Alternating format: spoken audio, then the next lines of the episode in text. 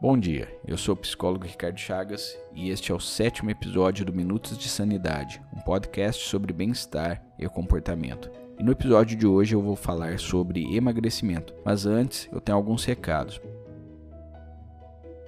Primeiro é que você dê 5 estrelas no agregador de podcast que você ouve esse programa. Se você fizer isso, você vai me ajudar muito e eu vou ficar muito agradecido.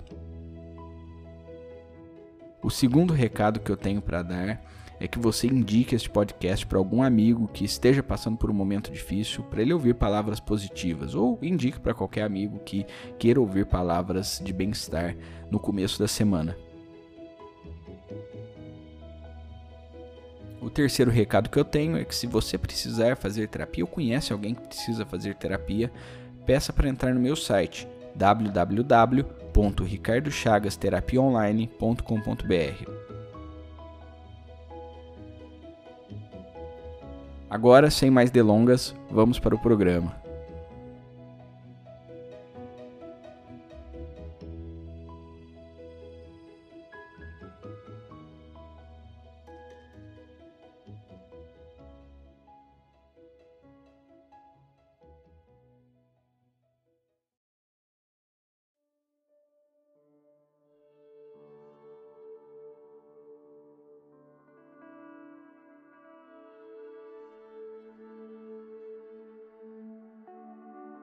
Antes de tomar qualquer decisão em sua vida, o indivíduo deve refletir. Por que para emagrecer seria diferente? Mudar os hábitos alimentares e fazer exercício físico parece uma resposta óbvia, uma resposta pronta. Mas não é bem assim que funciona. Em primeiro lugar, a sua motivação interna precisa ser forte. Se você não tiver uma convicção interna do porquê você quer emagrecer, do porquê você quer mudar, dificilmente vai conseguir resultados. Agora vou fazer regime porque começou um ano novo. Ou vou começar uma dieta, preciso tomar vergonha na cara. São frases muito faladas, mas nelas não há motivação interna nenhuma. Pode até ser que você consiga fazer a dieta por algum tempo, ainda mais se tiver alguém ao seu lado te motivando, mas em longo prazo os seus hábitos indesejados voltam. Então, eu quero que você pare e pense: por que você quer emagrecer? Você deseja alongar seus anos de vida? Você deseja conhecer seus netos? Deseja diminuir a barriga para consequentemente diminuir as dores nas costas e trabalhar melhor? Lembre-se que você pode muito bem estar satisfeito com seu corpo e seus hábitos alimentares. Como ratos de laboratório, nós somos treinados a pensar que precisamos o tempo todo de uma mudança alimentar. Mas a verdade é que muitas pessoas não precisam e não querem mudar. E tudo bem. O segundo ponto que eu vou levantar aqui é que, caso você queira mudar seus hábitos alimentares, não seja extremo. Não mude da água para o vinho, a não ser que você precise por uma questão de saúde.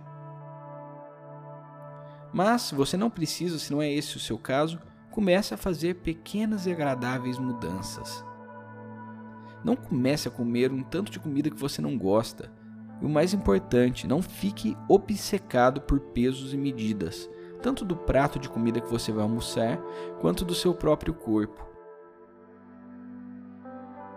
É louco ver hoje como as pessoas ficam obcecadas. Por exemplo, elas ficam se perguntando: este produto é orgânico, ele é natural, ou por números também, a obsessão, né? É, por exemplo, quantas calorias preciso bater nesse almoço, quanto de açúcar tem no, no, dentro desse produto. Essa obsessão parece ser em prol de uma vida mais saudável, de uma vida melhor, mas na verdade é um sacrifício da saúde mental. Lembre-se que tudo tem um preço e a obsessão também pode cobrar de você lá na frente. A mudança precisa ser significativa. Talvez seja a hora de você emagrecer, ou talvez agora não seja a hora. Você precisa respeitar o seu momento. Ou talvez você não tenha um momento certo. Eu garanto que para a alma é muito melhor mudar aos poucos, devagar, descobrindo novos caminhos, caminhos melhores e mais saudáveis, livre de obsessões. Lembre-se sempre, você pode ser saudável e comer tudo aquilo que você gosta. Você pode ser saudável sem mudar de maneira extrema. E o mais importante, você pode ser saudável e ser feliz.